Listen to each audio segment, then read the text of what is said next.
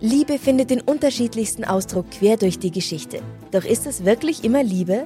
Lasst uns über Sex sprechen, von skandalösen Stories aus der Antike über die Geschichte von Fetischen bis hin zu den unanständigen Geheimnissen berühmter Personen. Bei Liebesgeschichte gehen wir der Entwicklung der menschlichen Sexualität auf den Grund. Unterhaltsam, lehrreich und im besten Sinne des Wortes tabulos stellt Franziska Singer, das bin ich, jede Woche die Frage, wer, wann, mit wem und wie. Wer Liebesgeschichte überall, wo es Podcasts gibt. Hey, I'm Ryan Reynolds. Recently, I asked Mint Mobile's legal team if big wireless companies are allowed to raise prices due to inflation. They said yes. And then when I asked if raising prices technically violates those onerous two-year contracts, they said, "What the f*** are you talking about? You insane Hollywood ass." So to recap, we're cutting the price of Mint Unlimited from $30 a month to just $15 a month. Give it a try at mintmobile.com slash switch. $45 up front for three months plus taxes and fees. Promo for new customers for limited time. Unlimited more than 40 gigabytes per month. Slows. Full terms at mintmobile.com. In einer Welt, in der Kleinkriminalität zum Alltag gehört, schaffen es nur wenige, bleibende Berühmtheit zu erlangen. Aber nur wenige sind so schön, kaltblütig, professionell und gerissen wie die Königin der Diebe. Jeder ihrer Diebeszüge ist sorgfältig inszeniert und obwohl sie selbst aus ärmlichen Verhältnissen stammt, zwingt ihr schauspielerisches Talent so manchen reichen Mann in die Knie.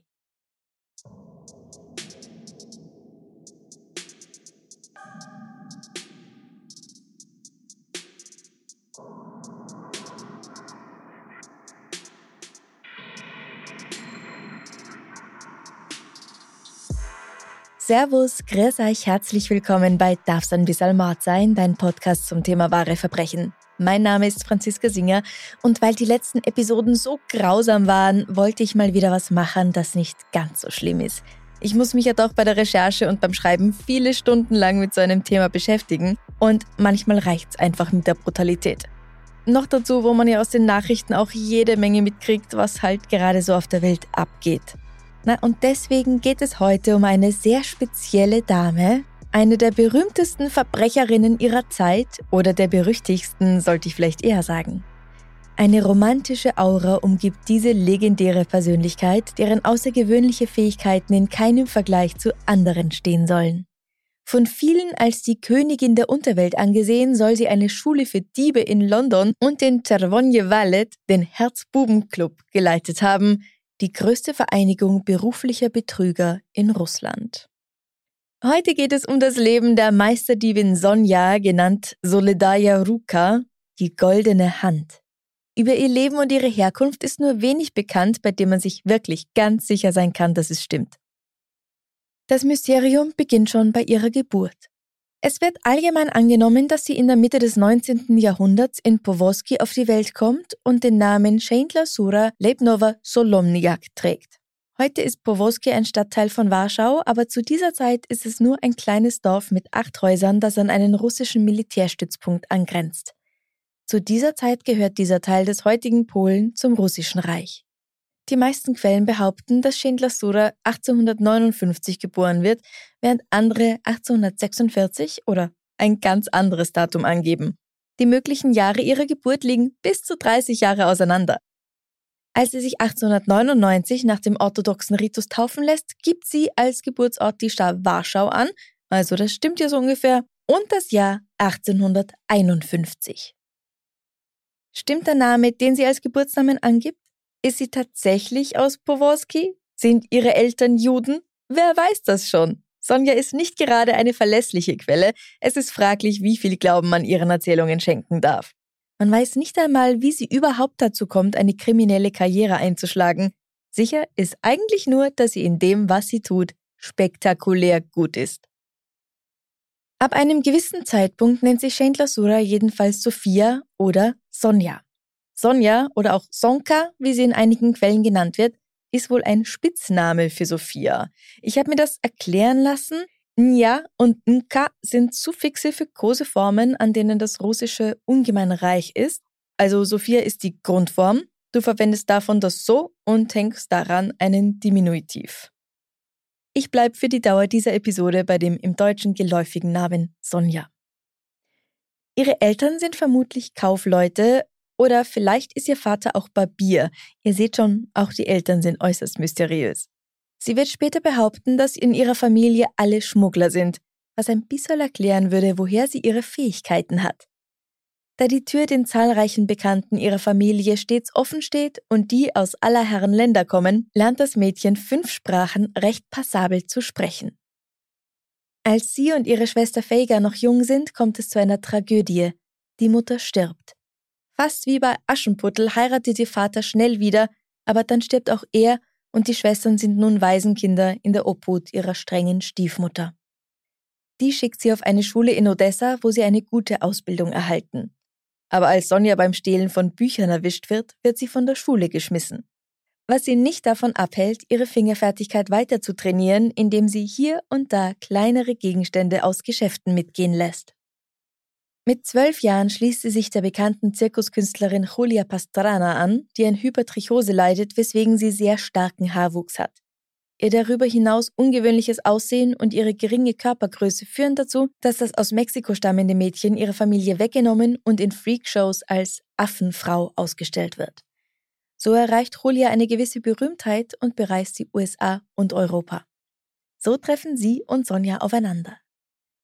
Schon als Teenager liebt Sonja schicke Kleider, aber ihre größte Leidenschaft werden Gold und Diamanten.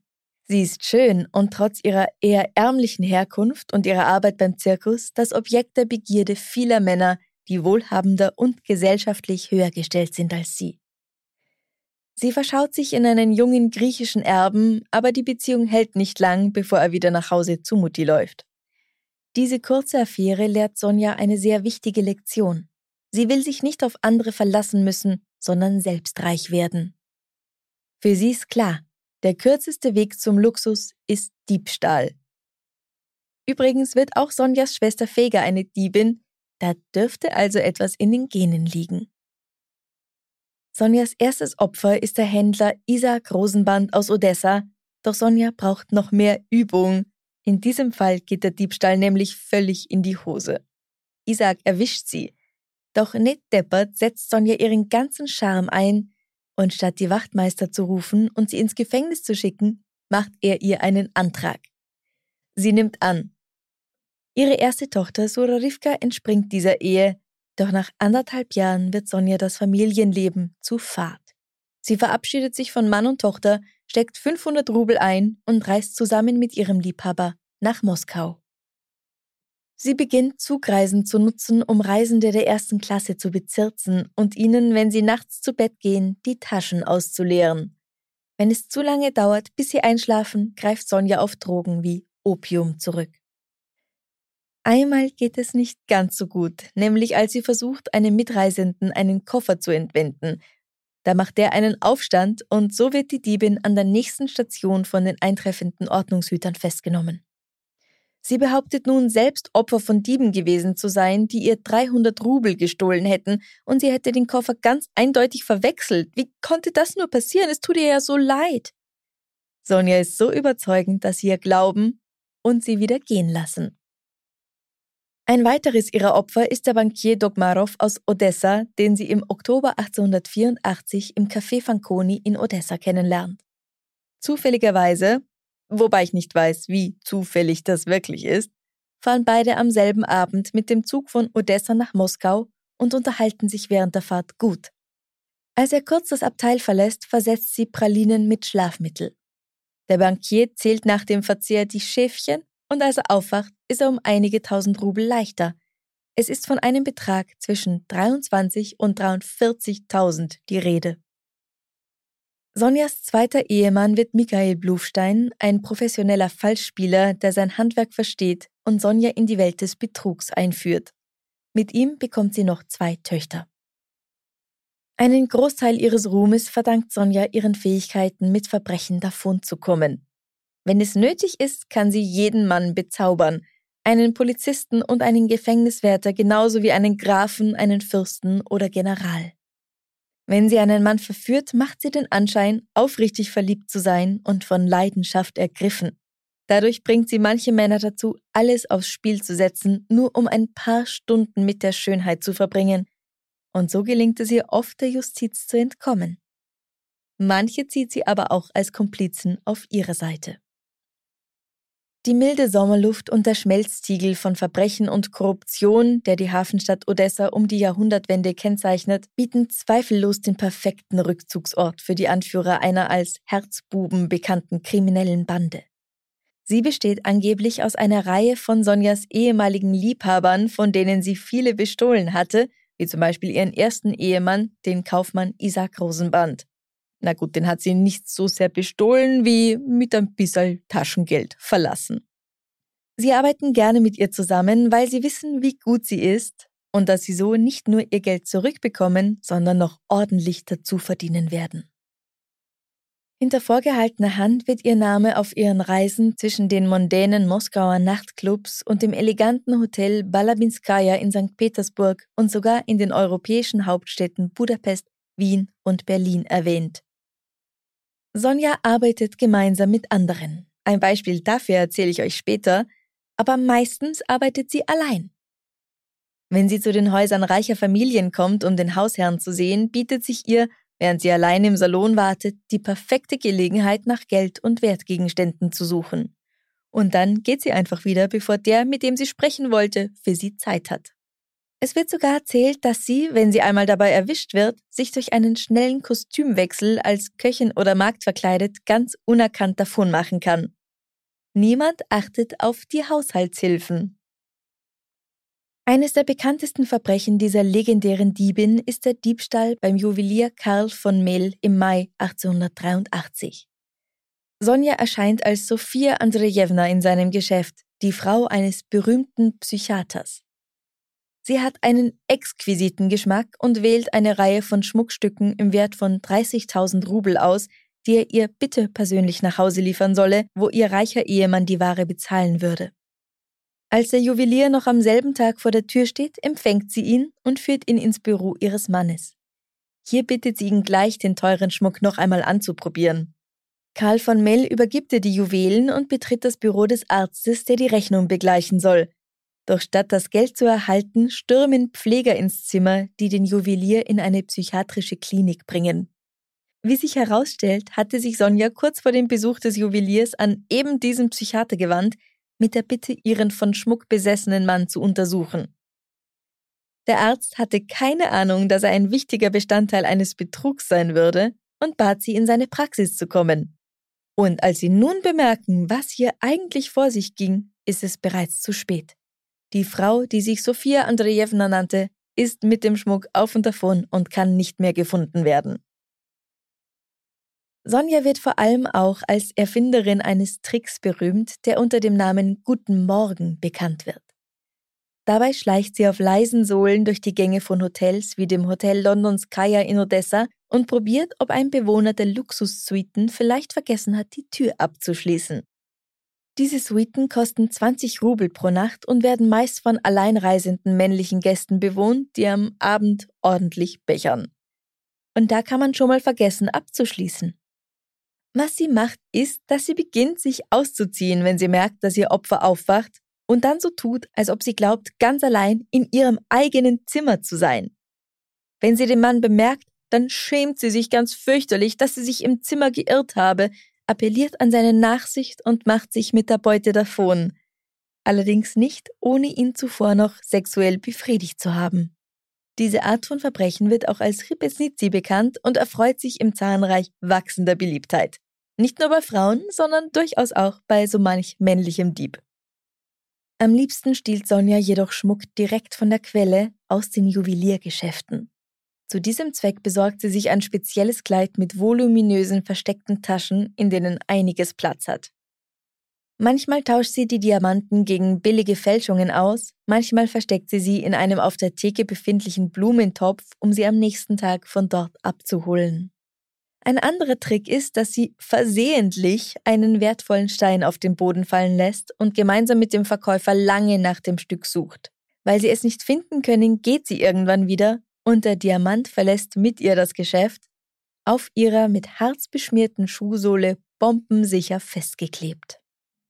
Manchmal tritt sogar ein kleines dressiertes Äffchen als ihr Komplize auf, dem die Diebin beigebracht hat, diese Steine zu schlucken. Einige Zeit später kommen sie dann von selbst wieder ans Tageslicht und sie muss sie nur noch säubern. Sonja wird zu einer lebenden Legende unter den russischen Dieben. Ihre Fähigkeit, sich dem langen Arm des Gesetzes zu entziehen, zieht viele kleine Diebe an, die es als Ehre betrachten, an ihrer Seite zu arbeiten und von der Mama oder der Königin, wie sie sie nennen, zu lernen. Ein Beispiel einer solchen Zusammenarbeit ist das folgende. Mehrere gut gekleidete junge Menschen betreten unabhängig voneinander ein Juweliergeschäft. Eine Dame bittet darum, einige Diamanten sehen zu dürfen. Sie inspiziert sie genau, bevor sie sie zurücklegt und nur billigen Modeschmuck kauft. Doch bevor sie den Laden verlassen kann, fällt auf, dass nicht mehr alle Diamanten da sind. Der Besitzer ruft die Polizei, die alle im Laden befindlichen Personen durchsucht, die kann aber nichts finden. Die zutiefst gekränkte, noble junge Frau verpasst dem unflätigen Besitzer noch eine Ohrfeige, bevor sie das Geschäft verlässt und mit ihr die vermissten Steine. Sie kleben unter ihren langen Kunstnägeln und liegen unter ihrer Zunge, wo natürlich niemand sich traut nachzusehen. Am selben Abend treffen alle, die zur gleichen Zeit im Geschäft waren, zusammen und trinken Champagner. Sonja lädt ein. Ein anderes ihrer bekanntesten Verbrechen ist wirklich ein brillanter Betrug. Im August 1885 gibt sie sich in einem Juweliergeschäft in der Petrovka-Straße in Moskau als kurländische Baroness Sophia Buxhöveden aus und interessiert sich für Schmuck im Wert von 22.300 Rubel. Als bereits alles schön verpackt ist, kommt sie darauf, dass sie ihr Geld zu Hause liegen gelassen hat.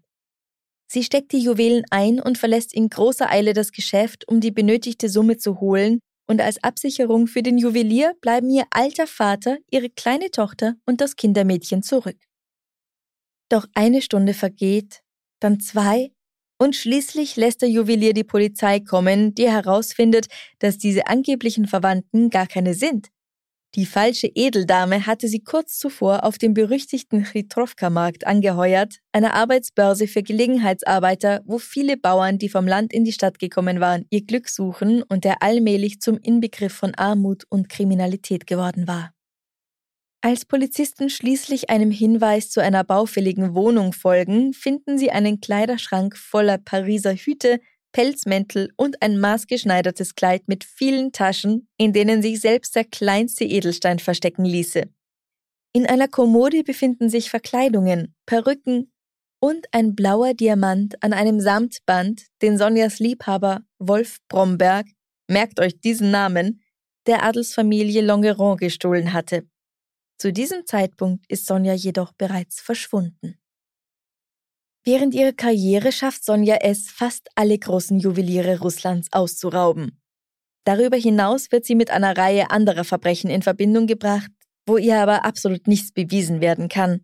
Darunter der Mord an einem reichen Ladenbesitzer, der Überfall auf einen Bankangestellten im Zug, der Diebstahl von 56.000 Rubel von einem jüdischen Händler und schließlich ein Wodka-Schmugglerin im Gefängnis.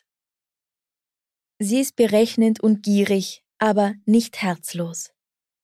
Während eines ihrer nächtlichen Besuche im Hotel stößt sie auf einen Mann mittleren Alters, der einen geladenen Revolver neben sich liegen hat und fest schläft. Unter einer brennenden Kerze auf dem Beistelltisch liegt ein Stapel versiegelter Briefe, doch einer ist offen. In dem erklärt er seiner Mutter, dass er das Geld verspielt hatte, das für die Behandlung seiner kranken Schwester bestimmt war. Sonja nimmt 500 Rubel aus ihrer Tasche, legt den Stapel Geldscheine behutsam unter den Revolver und verlässt das Zimmer, ohne dass er sie bemerkt. Ein andermal heißt es, sie habe einer Witwe Geld gestohlen, doch als sie erfährt, dass das deren gesamte Ersparnisse waren und sie nun kein Geld mehr hat, um sich und ihre Töchter ernähren zu können, gibt sie das gestohlene Geld anonym zurück und legt sogar noch etwas drauf. Ob das stimmt oder nicht, die Vorstellung der ehrenhaften Meisterdiebin ist doch irgendwie schön und sehr romantisch. Aber Sonja ist es gewohnt, in Saus und Braus zu leben. Und wenn sie Geld hat, dann gibt sie es mit beiden Händen aus. Ihr wisst, wie schön das ist, sich nach einer harten Phase, wo man besonders viel geleistet hat, eine Auszeit zu gönnen. Sonja macht dann gern Urlaub, wenn ihr wieder ein besonders schwieriger Coup gelungen ist, zum Beispiel auf der Krim oder sie macht Halt in Städten wie Wien, Berlin oder Paris. Aber sie schafft es, ihre beiden Töchter aus der Ehe mit Michael, von dem sie sich längst getrennt hat, zum Studium nach Frankreich zu schicken. Die beiden haben das künstlerische Talent ihrer Mutter geerbt und werden Schauspielerinnen. Aber sie haben keinen Kontakt. Sonja will nicht, dass die Mädchen in ihre Fußstapfen treten. Die Fähigkeit einer Königin der Diebe, einer goldenen Hand, wie Sonja genannt wird, begeistert die Leute. In den 1880er Jahren wird die Fotografie immer weiter verbreitet und so landet auch ein Bild von Sonja in der Zeitung. Das bedeutet, dass sie irgendwann nicht mehr unerkannt bleibt. Die Polizei ist ihr stets auf den Fersen, aber eine Zeit lang kann sie diese Popularität und den Fakt, dass man sie erkennt und hochschätzt, zu ihren Gunsten nutzen weil die Menschen auf der Flucht sogar der Polizei den Weg versperren. Am Ende ist es einer ihrer Liebhaber, der Sonjas Karriere ruiniert. Sie verliebt sich in einen um einiges jüngeren Taschendieb, Wladimir Kotschubczyk, der spielsüchtig ist. Wladimir verkehrt auch unter dem Namen Wolf Bromberg. Nach ein paar großen Verlusten leiht er sich Geld von Sonja und lebt bald ganz auf ihre Kosten, die immer größere Risiken eingeht, um ihren Liebhaber finanzieren zu können. Es ist nur eine Frage der Zeit, wie lange das noch gut geht. Schließlich liefert er sie an die Polizei aus, um seine eigene Haut zu retten.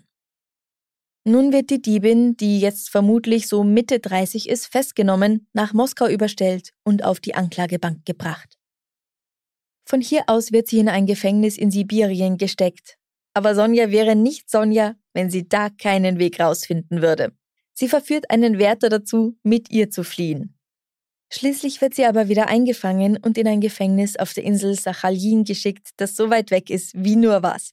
Sachalin ist eine Insel im Pazifik, nur 43 Kilometer nördlich von Japan, auf der sich eine der größten Strafkolonien des Russischen Reichs befindet. Der Überlieferung nach wird Sonja, wie alle Verbrecher, die auf Sachalin ankommen, zunächst in einer Wohnung untergebracht, wo sie unter Aufsicht steht. Also manchmal heißt es Wohnung, manchmal heißt es Zelle. Ich glaube, das liegt vielleicht an einem Übersetzungsfehler. Ich nehme mal stark an, dass es eher eine Zelle ist als eine gemütliche Wohnung. Aber jedenfalls, es ist Sonja. Natürlich entkommt sie auch hier, und zwar versucht sie in Männerkleidung die Insel zu verlassen. Doch sie wird erwischt und erhält 15 Peitschenhiebe. Danach wird sie in Ketten gelegt und in eine winzige Kammer gesperrt, wo sie mehr als zwei Jahre in Einzelhaft verbringen muss. Als ein lokaler Fotograf beschließt, ihr einen Besuch abzustatten, um mit Fotos der berühmten goldenen Hand Geld zu verdienen, trifft er eine Vereinbarung mit den Wärtern, die die Gefangene ab da manchmal in den Gefängnishof bringen, wo sie ihr für die Fotos wieder und wieder die Fesseln anlegen. Diese Bilder werden nicht nur in Russland ein großer Erfolg, sondern auch im Ausland. Nach diesen zwei Jahren wird Sonja wieder gestattet, sich in dem Lager auf Sachalin mehr oder minder frei zu bewegen. Sie stellt Quas her, ein Getränk aus vergorenem Brot, und handelt mit geschmuggeltem Wodka. Trotz mehrfacher Durchsuchungen ihrer Person und ihrer Zelle können die Wärter keine Beweise für den illegalen Alkohol finden, nicht unter den Bodenbrettern, nicht in den Wänden oder sonst irgendwo. Niemand weiß, wo sie ihn versteckt. Damit nicht genug, sie soll sogar einen Glücksspielbetrieb, ein Orchester und Tanzabende organisieren und leiten. Eins ist klar, mit Sonja wird es nie langweilig. Im Jahr 1890 stattet der Schriftsteller Anton Tschechow der Insel einen Besuch ab, um im Zuge eines Reiseberichts über die Umstände in den Strafvollzugseinrichtungen zu berichten. Er erhält Zutritt zum Gefängnis, spricht mit Gefangenen und sieht Archivmaterial ein. Und natürlich trifft er auch die legendäre Diebin. Aber er scheint alles andere als begeistert von ihr zu sein. Dies ist eine kleine, dünne, bereits ergrauende Frau mit einem zerknitterten, alten Frauengesicht. Sie hat Fesseln an den Händen. Auf der Koje liegt nur ein Pelzmantel aus grauem Schaffell, der ihr gleichzeitig als warme Kleidung und als Bett dient. Sie geht von Ecke zu Ecke um ihre Zelle herum und es scheint, als würde sie ständig die Luft schnüffeln, wie eine Maus in der Mausefalle, und ihr Gesichtsausdruck ist mausähnlich. Wenn ich sie ansehe, kann ich nicht glauben, dass sie so schön war, dass sie ihre Gefängniswärter bezauberte. Tschechow kommen Zweifel, ob diese erschöpfte und stark gealterte Sonja tatsächlich die Frau sein kann, die als goldene Hand Berühmtheit erlangt hatte. Einen ähnlichen Eindruck bekommt auch der Schriftsteller Vlasto Rošević, der später Sachalin besucht. Er hatte sie jedoch bereits während des Prozesses in Moskau gesehen und glaubt sie an ihren Augen wiederzuerkennen. Alles andere bezeichnet er als bloße Reste dieser Sonja. Nachdem sie ihre Strafe verbüßt hat, bleibt die goldene Hand als freie Siedlerin auf Sachalin. 1899 lässt sie sich nach dem russisch-orthodoxen Glauben taufen und nimmt den Namen Maria an. Ihr letzter Liebhaber ist ein brutaler Mann, der sie oft schlägt. Daher entschließt Sonja sich 1902 noch einmal die Flucht anzutreten. Ihre Gesundheit ist da bereits stark angegriffen und sie schafft es nicht weit. Bald darauf stirbt sie an den Folgen einer Erkältung. Aber was soll ich sagen? Es wäre nicht Sonja, wenn es nicht auch hier eine alternative Erklärung gäbe. Nach der soll sie ihren Tod nur vorgetäuscht haben, damit ihr Typ sie in Ruhe lässt und es bis nach Moskau zurückgeschafft haben, wo sie ihre letzten Jahre in aller Ruhe bei ihren Töchtern verbringen kann, die ihr verziehen hatten. Sie soll auf dem Friedhof von Wagankowo bestattet sein. Sonjas Berühmtheit endet nicht mit ihrem Tod. Schon 1915 erscheint eine sechsteilige Stummfilmserie über sie. Sie taucht in zahlreichen Romanen auf und 2007 erscheint eine Serie über sie im russischen Fernsehen, deren erste Episode von 29 Prozent aller Russen angesehen wird. Das ist sehr viel. Die Statue ohne Kopf und ohne Arme, die ihr angebliches Grab ziert, wird zu einer Pilgerstätte für Diebe, und sogar heute kann man hier wohl noch Bitten lesen, die angehende Verbrecher hinterlassen, wie Sonja, hilf mir, ein guter Dieb zu werden. Aber was hat es eigentlich mit dem Spitznamen die goldene Hand auf sich? Das ist ein Beiname, fast schon ein Titel in der russischen Unterwelt, den nur die besten und am meisten geschätzten Diebe erhalten. Normalerweise sind das Männer. Sonja ist auch hier eine rare Ausnahme. Zu guter Letzt will ich euch noch erzählen, was ich über die Kinder von Sonja herausfinden konnte. Taba und Michelina, die Kinder, die sie mit Michael Bluchstein hat, werden, nachdem beide Eltern weg sind, in einem Waisenhaus großgezogen. Sonja schickt ihnen immer Geld, damit es ihnen so gut geht wie möglich. Taba hat eine wunderschöne Sopranstimme und wird tatsächlich Opernsängerin. Doch auch wenn sie nicht bei ihren Eltern aufgewachsen ist, der Apfel fällt nicht weit vom Stamm. Nach einer Vorstellung am Theater in Dnipro, das zu der Zeit Jekaterinoslav heißt, möchte ein Verehrer ihr die Juwelen in seinem Geschäft zeigen. Sie verspricht, dass sie mit genug Geld zurückkommen wird, um eine hübsche Kette zu kaufen, doch nachdem Taba und ihre Begleiterin den Laden verlassen, bemerkt der Mann, dass einige Stücke fehlen. Er verdächtigt Tabas Freundin des Diebstahls und ruft die Polizei. Die beiden Frauen werden bald darauf befragt, wobei sich herausstellt, dass ihre Mutter die berühmt-berüchtigte goldene Hand ist, und zwar nicht nur die Mutter von Taba, sondern auch von ihrer Freundin, die nämlich niemand anders als ihre Schwester Michelina ist. Offenbar haben die beiden den Charme ihrer Mutter geerbt da sie nie belangt werden. Ich bin in dem Buch Rejected Princesses auf diese Geschichte gestoßen und ich fand Sonja so wahnsinnig spannend. Eine Meisterdiebin, wie sie im Buche steht und die es tatsächlich gegeben hat, auch wenn es bestimmt ein paar Gerüchte in diese Episode reingeschafft haben, die eben nicht belegbar sind. Aber im Großen und Ganzen stimmt's. Und jetzt machen wir noch was Schönes zum Schluss.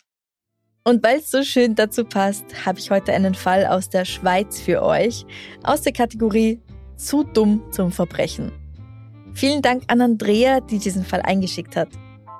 Im November 2022 konnte die Polizei in Pratteln, einem Ort in Basel-Land, einen Kriminalfall rekordverdächtig schnell lösen. Ein 46-jähriger Mann hat einer Frau im Coop in so einem Supermarkt die Handtasche gestohlen, in der sich mehrere hundert Franken in Bar befanden. Anschließend floh er über die Dachterrasse und sprang vom Flachdach hinunter, direkt vor das Bürofenster des Polizeihauptpostens. Ich nehme mal an, der Mann war nicht aus Pratteln selbst. Weil sonst hätte er das gewusst. Einer der Mitarbeiter sprach den Mann gleich an und als der realisierte, wo er gerade gelandet war, suchte er das Weite, konnte allerdings mit Hilfe von zwei Nachbarn schon bald darauf festgehalten und schließlich von der Polizei festgenommen werden. Es hat nicht lang gedauert, da stand dann auch schon das Opfer vor der Tür des Polizeipostens, um diesen Diebstahl zu melden. Und sie hat wohl nicht schlecht gestaunt, als man ihr die Tasche mitsamt dem ganzen Bargeld gleich überreichen konnte. Unfassbar gut. So ein Glück musst mal haben.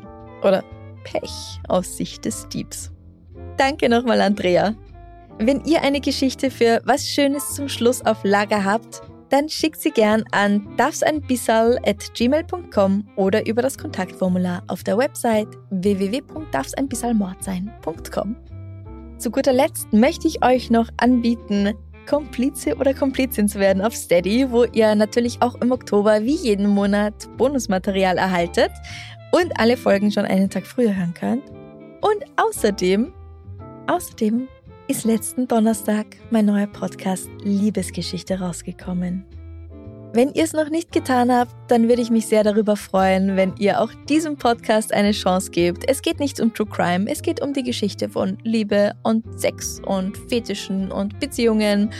Also tatsächlich Geschichte, History. Und den Podcast gibt es auf jeden Fall auf Spotify, auf Apple und ich weiß nicht, wo noch überall. Wahrscheinlich eh überall. Ich hoffe eh überall. Und ja, würde mich sehr freuen, wenn ihr da auch mal reinhört. Und vielleicht gefällt ihr euch ja und ihr bleibt dabei. Ich wünsche euch noch einen wunderschönen Tag. Esst was Gutes. Gönnt euch vielleicht ein kleines Gläschen Prosecco, nicht unbedingt Champagner. Und denkt an Sonja, die goldene Hand. Bis zum nächsten Mal. Bussi, Baba.